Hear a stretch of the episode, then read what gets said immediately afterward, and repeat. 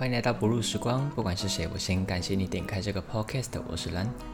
不论是求学中的二零后正经历辛酸甘苦的，又或是刚出社会懵懂无知的新鲜人，不管是开车配饭、公园慢跑，还是每一个没有办法入眠的深夜，我都希望我能用我的声音、用我的时间、用我的节目，让你不会只有你自己。上个礼拜是中秋连假，本来应该要有比平常更多的时间可以录节目，但是呢，连假的第一天，我因为刚在部队里面打完 A Z 疫苗，所以头还在晕，还在发烧，然后没有办法做。至于剩下的连假时间，我基本上都在朋友家度过。最后一天要收假，本来很想要做，可是那天我又刚好在宿醉，头很晕，所以就像我上一期节目讲的一样，就让自己不小心。嗯，呵 呵任性的休息了一下的，真的很不好意思。不过既然已经约定好，那么这一次的节目，我就是要把上一次节目应该要做的把它补完。这一集节目，我想分享一下军中检测。当过兵的一定都知道检测在做什么事情。不过为了那些还没有当兵的男性朋友，还有女性的听众朋友们。我还是简单的介绍一下这个检测到底是什么东西好了。所谓检测的全名就是第一阶段单兵战斗能力评鉴测试。简单来说，就像是呃国军的米其林吧，他给你一星，你就是菜鸡；然后他给你三星，你就是一个合格的兵，就这种感觉。然后里面分别有几个项目，分别是集体刺枪术，就是我常常讲的那个刺枪；然后基本手榴弹投掷，就是丢巴拉；然后是六五 K two 步枪的分解跟一百七十五公尺的实弹射击；然后就是单战跟学科，还有一点体能项目。其中体能项目又分为俯挺身、还有仰卧起坐跟三千公尺跑步。不过这次因为疫情的关系，我们一定要戴口罩。所以害怕我们跑一跑岔起来，就把跑步改成五千公尺的竞走。整个健测为期大概一个礼拜左右，反正就很像期末考，只是是在你当兵的第一个月月底左右就考了。我自己是觉得有点太赶了啦，因为前面两个礼拜基本上都在招募，就是有各个连队的士官来我们的部队宣传自己的连队。然后找那些想要当兵，又或是不知道未来要干嘛的人来签志愿役，所以我们真正开始练习的时间就剩下两个礼拜左右。虽然我看网络上的很多文章都写说，其实检测的成绩，就算你乱来，好像也不会有什么大不了的。不过我的坏习惯就是在任何情况下都会全力以赴，就是简单来说就是不小心的太认真啊，所以。真的闹出很多白痴的笑话，超白痴的。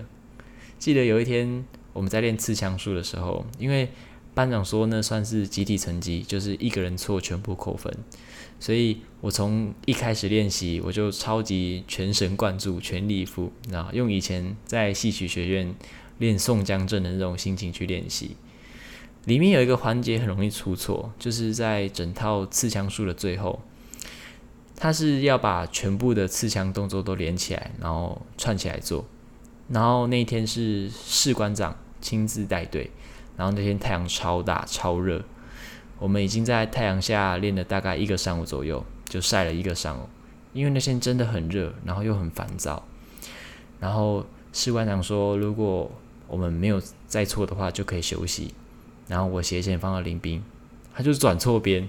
然后我就当下就不小心脱口骂出“操妈智障”，虽然没有很大声，但是我相信一定是他能够听得到的那种音量。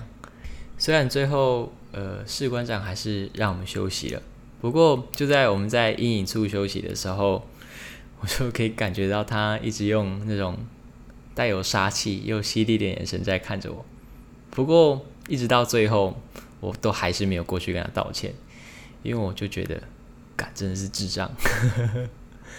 还有一个比较好讲的，就是呃，我们在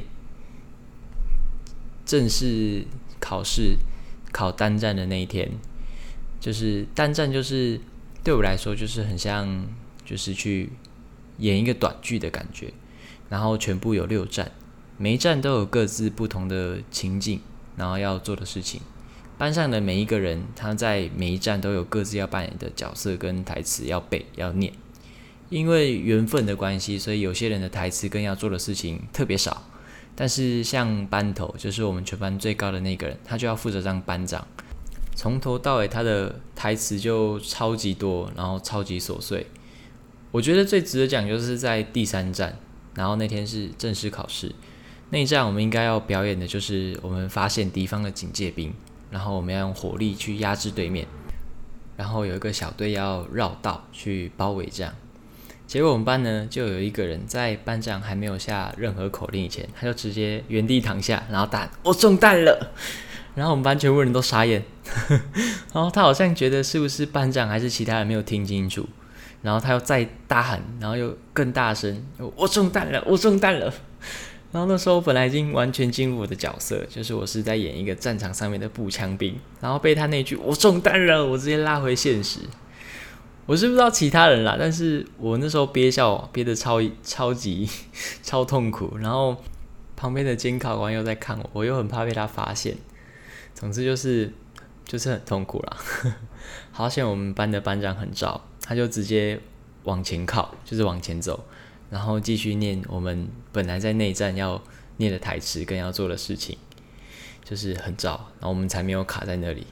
重点是在考试前哦，那个中弹的班兵还跟我们说，他都把台词背好了，然后叫我们不要拖累他。结果就是我们休息回寝室，大概每个人都在他面前学“我中弹了”，大概三四次以上，然后就超好笑，超级尴尬。还有一个我自己觉得很值得讲的，就是在检测的最后一天，然后那天是测体能，因为我自己觉得我在整个检测都没有表现的很好，所以我就想说至少留下一点什么回忆好了。所以在俯挺身的时候。我就想说，两分钟有一百二十秒，我二十下一组，做五组就破百，那我就来拼个一百下好了。因为对我来说，一百下应该是我平常自己睡前或是起床会做的数字，就是可以达到。虽然只有两分钟，可能有点赶，不过拼一下，我觉得是可以的。及格的分数是三十以下左右，反正我那时候也没想那么多，就是我想要拼一百。然后考官说预备开始，然后我就趴下，然后就开始冲刺。旁边的人都是一、二、三、四，然后帮我念的那个是一二三四五六七八，我大概就是做到第三组左右，然后就有一个考官就开始靠过来，然后到旁边蹲下，然后我一开始还很困惑，我是怎样？我上半身都有夹紧，下半身也有夹紧，就是身体是一直线的状态，应该是很标准的才对。然后他就跟我说：“哎，你这样不行哦，你怎么只有动上半身，下半身都没有动？”我就说心想奇怪了，俯卧撑不就弯手吗？然后屁股夹紧，我要怎么动上半身，然后下半身留在原地？然后我也没想很多，我就是把身体夹得更紧，然后就继续照我的 tempo 这样做。然后他又跟我说：“哎，你这样动作不标准哦。”他就直接类似把我暂停这样的感觉，然后就傻眼，奇怪，我是教人家做俯卧撑的人，我动作会不标准。然后就是整个考场的五个考官都慢慢围到旁边，然后来看我。这时候我的心情就有有一点有点糟糕了。虽然我平常是很享受那种成为焦点的感觉，但是不是这一种啊。然后时间就大概剩下三十秒，那我想我大概也做不完了啦。然后我就用超慢的速度，我就开始用超慢的速度，然后一边下去，然后一边转头问考官：“这样可以吗？”这样够标准吗？我的身体一直线哦，我的下巴有碰到方块哦。他就说你不用问我，你问其他人看他们怎么想。我就想说你是主考官，我当然问你，不然问谁呀？然后反正我就是一边超慢的做，然后一边转头看另外一个女考官。虽然最后我只做了七十下，但是考官还是跟我说：“哎，你这要扣二十下哦。” 唉，对我来说，七十下跟被扣完的五十下真的没什么差别，因为我的目标是一百下。然后你用很多很奇怪的标准跟我说我的姿势不正确，我也就是算了啦，反正就这样吧。怎么样，我也多了一个茶余饭后能够拿出来笑的回忆了。总之呢，就是最后总成绩出来，然后我们的连队九项有八项都拿第一，虽然我们连队整体好像真的比其他连队要。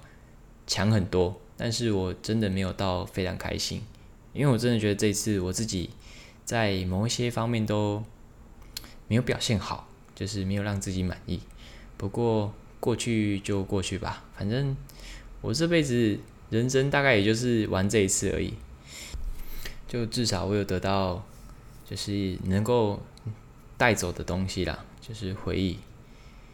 嗯，反正我觉得人生好像真的就是这样诶，就是每一件事情都一样，就是尝试做好，然后努力做好，不管结果怎么样，我们就去接受它就好。因为你知道你自己已经拿了最大的努力去做，你已经用最好的自己去做这件事情了，就是这样的思考逻辑，就是我毫无保留去做每一件事情。然后我想要做好它，虽然结果可能跟我们刚开始预期的不一样，但是毫无疑问的，你已经拿出了最好的自己了。真的不够好，那就慢慢再去提升就好了。记得我以前曾经有写过一句话，就是如果你觉得那件事情或是那个 moment 是没有意义的话，那不过是你忘记去赋予它而已。所以。就是努力做好，然后尽力做好，最后接受自己的不够好，然后不要忘记给自己一点点耐心，让自己慢慢去成长，让自己慢慢去开花，然后尽量不要说不，不要去放弃每一个让自己可以成长的机会就好。虽然有些成长的机会可能是不舒服的或是痛苦的，但就是好好把握。不管是什么事情，有机会就是去碰去撞。然后去体验，慢慢人生就会变得丰富，变得有趣。我只是觉得，好像就是我们认真的活，然后以后就不会怕没有故事可以说了。OK，这一次的节目大概就到这边吧。虽然好像卡了很久，然后让有一些人蛮期待监测会讲什么内容的，就是。不好意思，让你们久等了。我还是会继续做《不入时光》这个节目，然后让我们都可以尽力的让自己慢慢变好。然后，如果你睡不着，然后或是你刚好需要有人陪，或是可以听什么东西的时候，让我们可以放。对啊，我是希望尽力做到这样的角色啦，就是让至少你在这短短的十到十五分钟。的时间里面，就是心情不会懒懒的，就是这段时光不会是不录的，嗯，这是我的类似类似节目宗旨嘛，嗯，我就是希望大家都可以过得快乐。OK，这一次的节目就到这边了，感谢你的收听，我们下次见。这是不录时光，我是蓝，拜拜。